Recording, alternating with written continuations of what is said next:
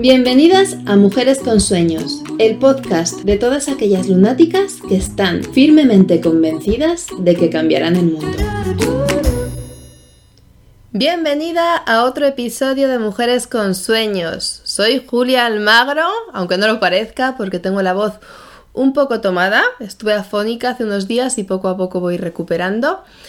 Y pese a mi voz, me gustaría hablar contigo sobre un tema que en realidad me habéis propuesto vosotras. Os pedí sugerencias para tratar en diferentes episodios del podcast y varias mencionasteis el tema de cómo ser mamá, cómo ser mamá emprendedora, empresaria o trabajadora y poder con todo, ¿no? Sobre todo cuando montas un, proyecto propio, un proyecto personal y asumes que te va a demandar muchísimo tiempo y energía, te entran las dudas de si vas a ser capaz de combinarlo con la maternidad, eso que algunos llaman conciliar y que en realidad muchas veces se nos antoja como una tarea imposible, ¿no? Una misión muy difícil de abarcar. Bien, pues te voy a confesar cuál es mi secreto, mi secreto para ser mamá y poder con todo. En realidad, te confieso que no puedo, no, puedo con todo, no llego a todo. normalmente tengo que sacrificar cosas, eh, todo lo que me gustaría hacer, a todo lo que me gustaría llegar, tanto en mi faceta de madre como en mi faceta de empresaria es una utopía. Por lo general soy ambiciosa y en mi mente todo es mucho más fácil, ¿no? Pienso que el tiempo da cunde mucho más de sí, que yo voy a estar mucho más concentrada, que voy a ser productiva, que el ratito que esté con mi hijo cuando termine el colegio no voy a estar cansada, que él también se va a portar súper bien y luego la vida nos demuestra que no tiene nada que ver con nuestros planes. Eh, la productividad se minimiza, dormimos poco, estamos cansadas, todo lo que habíamos planificado podemos cumplir la mitad. Eh, llegamos a recoger a nuestro hijo, se porta fatal, a ti se te quitan las ganas de hacer los 20.000 planes divertidos que tenías porque además estás súper cansada, etcétera, ¿no? También me estoy poniendo en lo peor. Eh, reconozco que hay, hay, días que sí, que todo cuadra, eh, te organizas súper bien, el día te cunde mucho más de lo que habías pensado y luego además aprovechas a tope el tiempo con el peque y te sientes muy realizada. Pero asumamos que algunos días no van a ser así, ¿vale? Y cuando lo asumimos, sucede algo maravilloso. Eh, básicamente lo que sucede es que no nos frustramos. Si constantemente estamos persiguiendo imposibles y cuando organizamos nuestra jornada eh, somos hiper exigentes y pretendemos tener cada minuto eh, controlado sin contar con imprevistos y sin contar con, la naturaleza de la vida, nos vamos a frustrar. Y la frustración nos va a provocar infelicidad y vamos a pagar el pato con lo que más, con los que más queremos, con nuestros seres queridos, ¿no? Y eso no es la meta. Queremos estar bien en lo profesional y en lo personal. Me gustaría que pensaras, que dieras tanto la maternidad como el emprendimiento, en el caso de que seas emprendedora, empresaria, como dos viajes iniciáticos. Porque es que lo son, son dos viajes iniciáticos. Tanto cuando eres madre como cuando emprendes, lo que inicias es un camino de autoconocimiento, puesto que vas a hacer conscientes partes de ti que hasta entonces permanecían en la sombra. Cuando eres madre, sobre todo esa etapa del puerperio, eh, que bueno, luego parece que se prolonga y dura un montón de tiempo, yo para mí el puerperio es ese periodo en el que nos sentimos las mujeres y las madres muy solas, ¿no? Es como si el, el mundo siguiera girando y la gente continuara con sus vidas, pero tú hubieras entrado en una especie de agujero profundo en el que estás sola con tu maternidad. No tienes tiempo prácticamente para nada más. Entonces te encuentras contigo misma en tu faceta más hermosa, porque la maternidad trae un montón de felicidad y de momentos positivos y de momentos buenos, pero también en la faceta más oscura, porque ahí te das cuenta, ¿no? Antes eh, había una fiesta y, había amigas que iban contigo a charlar contigo, a pasar tiempo contigo. Y cuando eres madre, alguna de esas personas te rehuyen. Es como yo no quiero estar con la madre cambiando pañales, ¿no? Me voy con el grupito de las solteras o de las mujeres que no tienen hijos, que voy a estar más a gusto. Y te sientes sola, y te sientes triste, y te sientes a veces sin apoyo. ¿No? Que me gustaría matizar. Eh, ¿Vale? Que hay personas que pueden ayudar sin tener por qué hacerlo, ¿no? Como esa amiga que te trae una tortilla de patata los primeros meses de maternidad, esas abuelas que están presentes, que compran ropita para el pequeño, que se ofrecen a cuidarle, etcétera. ¿Vale? Que también hay que controlar el topo de ser invasivo, ¿no? Porque la ayuda está muy bien, pero muchas veces la familia eh, cruza un umbral y entra en la invasión. la nueva madre también necesita su privacidad y sus momentos para estar consigo misma. Que haya un bebé en casa no significa que tenga que haber gente en casa a todas horas. Esto, un pequeño matiz es importante, por si alguna se encuentra en esa situación. Y, bueno, hemos hablado de ese puerperio, de esos momentos de soledad, de ese mirar hacia adentro, de encontrarte con emociones que no conocías este, eh, hasta ese momento, de encontrar una versión de ti misma que no conocías porque no existía, ¿no? Sobre todo si eres madre primeriza, si ya eres madre y es tu segundo, tu tercer hijo, eh, igualmente, va a evolucionar tu versión de madre, pero si eres madre primeriza es un shock, porque tú como madre no existías, existías como hija, existías como hermana tal vez, como pareja, como amiga, pero tu yo madre es algo completamente nuevo. Por lo tanto, te estás conociendo como madre. Y es un periodo intenso, pero apasionante, enriquecedor y que te puede hacer muy fuerte. ¿Vale? Igualmente el emprendimiento. Cuando tú emprendes, eh, inicias un viaje de autoconocimiento porque no sabes cómo eres como empresaria, ¿no? Si siempre has sido subordinada, si siempre has trabajado para otra persona, sabes cómo eres en tu función de empleada, haciendo X rol, cómo encajas dentro del trabajo en equipo, cómo te defiendes con los jefes, etc. Pero tu propio liderazgo en un nivel superior, porque tal vez has liderado equipos antes, no lo conoces y lo estás encontrando. Estás conectando con tu faceta de heroína. Y, me parece maravilloso y fascinante. Tal vez, porque yo en lo personal eh, tengo un Marte eh, flojito, no tengo a Marte en Tauro, es su signo de su signo de exilio, si tomamos las regencias antiguas. Y, ese Marte flojito en, una casa cadente, bueno, está muy cerca del medio cielo, si soy sincera, pero está en la casa 9. Es como que mi conexión con la heroína, hasta antes del emprendimiento, había sido relativa, no había sido muy fuerte.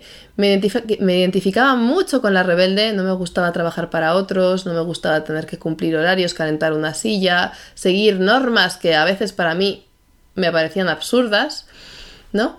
Y, lo asociaba más a la rebelde que, a, un puesto de, líder, ¿no? Eh, o de heroína. Y, conecté muchísimo con la heroína a través del emprendimiento. De hecho, una de mis guías espirituales, yo la visualizo como, como una heroína y en, ese periodo de transición en el que, estaba pasando de un trabajo, de trabajar para otros a trabajar para mí, aunque en realidad ya trabajaba para mí, pero no terminaba de deshacerme de los roles que, llevaba para otros, ¿no? de ese colchoncito económico de, de tener una seguridad a fin de mes.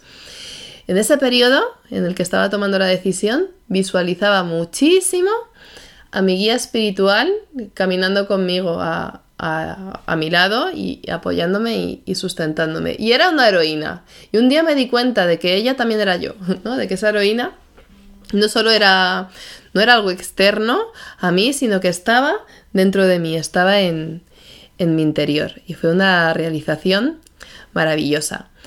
Por lo tanto, si eres emprendedora, empresaria y eres mamá, o igualmente si eres trabajadora, porque eh, yo creo que la heroína, es verdad que con el rol de emprendedora empresaria cuadra muchísimo, pero tú dentro de la empresa, trabajando para otros, también puedes asumir ese rol de heroína intentando crecer, obtener mejores condiciones, que te favorezcan la conciliación, que se valore tu trabajo, que se te pague un sueldo acorde a tu capacidad y a tu labor, ¿vale? Puedes luchar, o sea, una cosa es eh, asumir el papel de mártir, trabajando por cuenta ajena y decirle a, todos si buena y, y, conformarte con las migajas.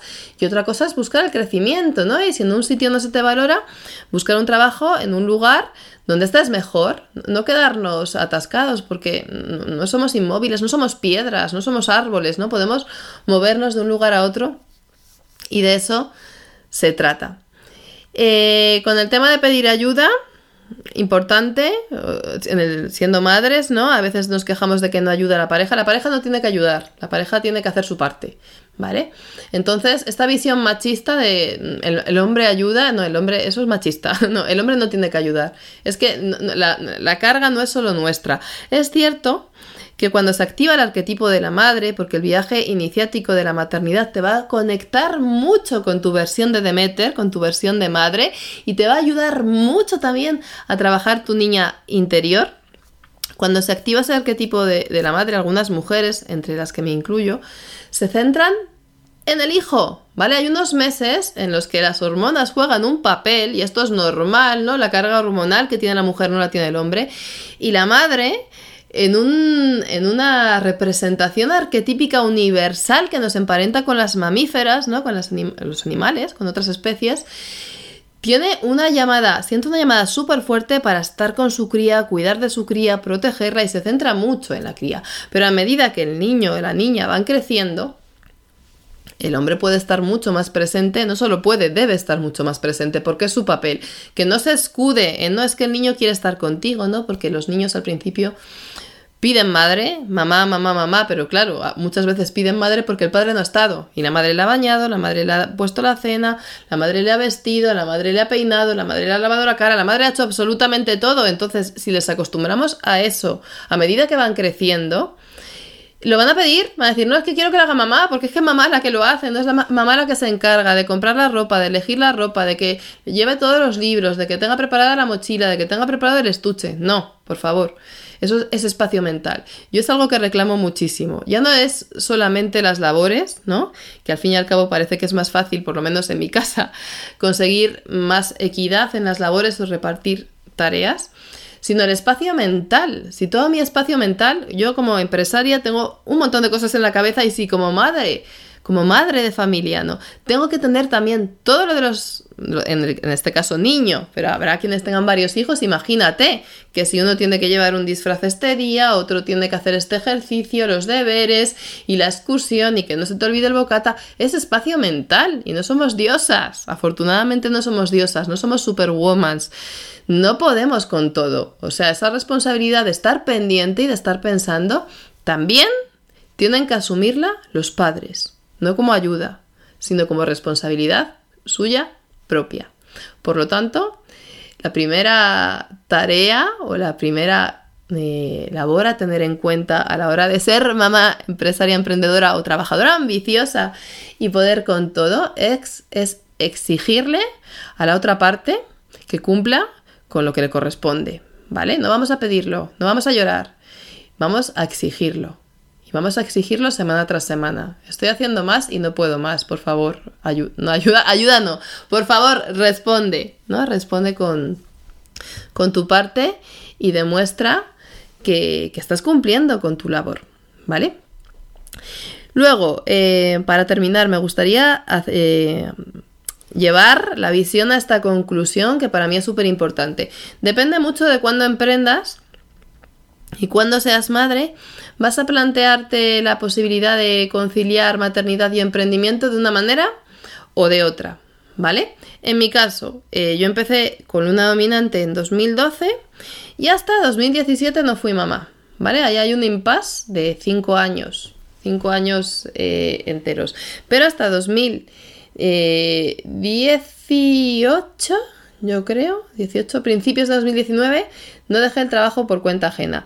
Entonces mi proceso es el siguiente. Los primeros cinco años estoy con una dominante.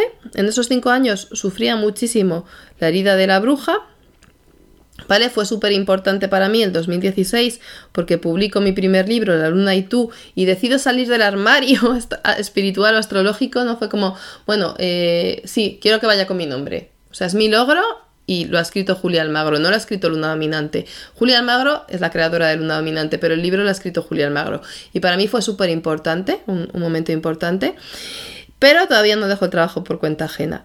Eh, luego, cuando me quedé embarazada, ¿vale? Tuve un embarazo complicado, así que estuve un tiempo de baja, tanto en, el trabajo subordinado como con Luna Dominante, estuve haciendo muy poquito. Y eh, cuando nace mi hijo, decido tomarme un año sabático, ¿vale? Total, en el trabajo por cuenta ajena y también eh, en, mi, en, mi, proyecto también me tomo las cosas con muchísima calma, ¿vale? Para poder enfocarme en la crianza. Esta es una decisión personal y propia. Hay mujeres que no lo sienten así, que quieren reincorporarse lo antes posible y estar al 100%. Pero hay que medir las fuerzas, ¿no? Porque como a veces cuando programamos el día queremos hacer 20 tareas y luego nos damos cuenta de que llegamos a 3, con, los primeros meses de la maternidad es lo mismo. A lo mejor pensamos que estaremos listas para reincorporarnos al 100% a los dos meses y en muchos casos no va a ser así. ¿no? El cuerpo, la energía y el bebé van a demandar más de nosotras y nos va a costar o tendremos que ir más despacito. ¿Vale? Esto es algo a tener súper en cuenta de cara a no frustrarnos, como decíamos antes. Entonces, eh, yo ese primer año fui súper despacio, empecé a invertir más en mi formación, ¿vale? Porque yo tuve una falsa creencia que era que como sabía de comunicación, no necesitaba invertir tanto. Y evidentemente, cuando empecé en una dominante en todo lo que tenía que ver con la comunicación de redes sociales, en crear comunidades, fui súper rápido, pero la parte más marketingiana de, de dinero, de métricas, la tenía más abandonada. Y en 2017 empiezo a ponerme al día con eso a estudiar más marketing, marketing digital, negocios digitales, etc. Y fue cuando decido eh, dejar el trabajo por cuenta ajena, porque además eh, me reincorporé en cuando Bruno cumplió un año, cuando mi hijo cumplió un año me reincorporé y desde que me reincorporé hasta que lo dejé definitivamente, septiembre, octubre, noviembre, diciembre, pasaron medio año. No sé si llegó a siete meses, no llegó a siete meses. en medio año di mi, di mi baja, ¿vale? Presenté mi baja y ya lo dejé definitivamente. ¿Por qué? Por mi hijo.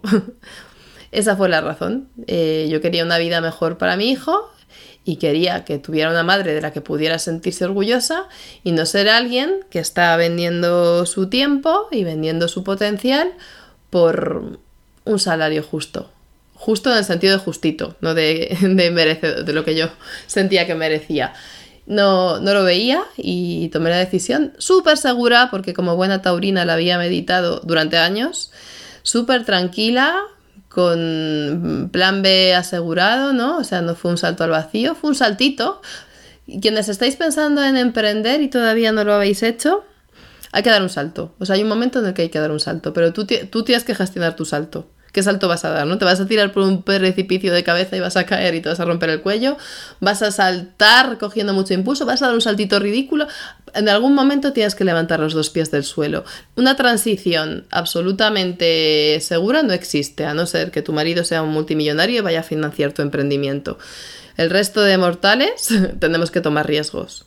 Eh, la clave está en tomar riesgos calculados.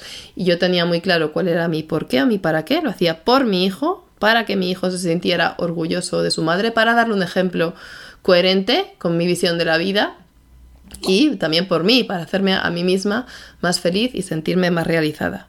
Y creo que ese giro de mindset es clave, ¿no? Si tú crees o ves a tu hijo como un hándicap, un impedimento que te va a impedir desarrollar tu carrera, vas a sufrir en tus intentos de conciliación, porque, em, porque siempre esa decisión de tomar una familia quizás la contemples como un error, ¿no? Yo creo que cuando decides formar una familia tienes que estar súper segura de tu decisión. No puedes decir, bueno, claro, pero es que yo quiero tener un hijo, pero no quiero dedicarle tiempo, para eso no los tengas. O sea, hay que ser consecuente con lo que hacemos.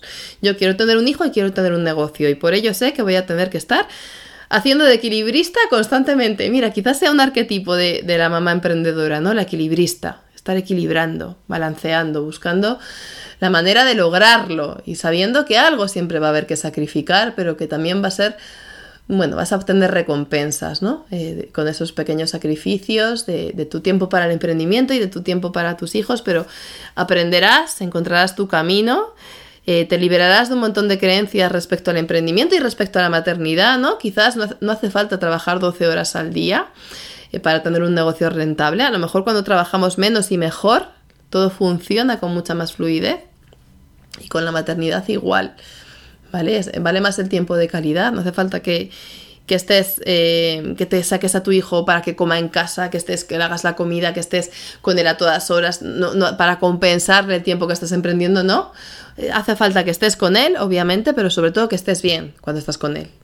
Con lo cual, yo eh, animo a todas las mujeres que quieren recorrer esta doble senda a que lo hagan con conciencia, ¿vale? Exigiendo no la ayuda, la responsabilidad de la otra parte, eh, diseñando bien sus horarios, respetando el tiempo del trabajo y respetando el tiempo de la familia retando al sí se puede, porque se puede, porque lo hemos visto en el confinamiento, ¿no? ¿Cuántas mamás hemos conseguido trabajar con peques en casa 24, 24/7, ¿no? 24 horas al día, pues sacando las, los ratitos de donde antes parecía que no existían, que era imposible. Nos lo hemos demostrado, entonces se puede, ¿vale? Recapitulando, si eh, eh, tienes un emprendimiento y vas a ser mamá, planifica bien tus tiempos de vuelta al trabajo, ¿vale? Igualmente si trabajas por, cuenta ajena. Eh, yo me he pedido un año sabático. Si te lo puedes permitir y crees que va a ser lo mejor para ti, no dudes en pedirte un año sabático. La opinión de los demás importa un bledo. Es escucharte a ti misma. Si te quieres reincorporar súper pronto, lo mismo. Es, escúchate a ti misma. Si es tu deseo y tú vas a estar feliz, tu hijo va a estar bien cuando te vea a ti feliz, ¿vale? Pero planifica bien. No, sobreestimes tu capacidad ni tus fuerzas. Y, ten un plan B, pues, que, pues si a lo mejor tu deseo es incorporarte al segundo mes y luego no te ves con fuerza ni con ganas, ¿no? Ten un plan B de, bueno, pues en vez de cuatro horas al día voy a trabajar dos. Yo llevo un tiempo que he trabajado dos horas al día, lo reconozco. Y, y, y, ten claro cuál es tu para qué. ¿Cómo vinculas esa maternidad con, con el emprendimiento? ¿Ves a tus hijos como una motivación o como un obstáculo. Si los ves como un obstáculo, intenta hacer el giro mental para convertirles en tu motivación, porque todo va a ser muchísimo más fácil y muchísimo más gratificante. Y con esto, soñadoras, lunáticas idealistas, me despido. Nos vemos pronto en otro episodio. Un beso enorme. Chao. Gracias de corazón por haberme acompañado este ratito. Si te ha gustado, recuerda suscribirte y compártelo con otras soñadoras. Nos vemos pronto en Mujeres con Sueños.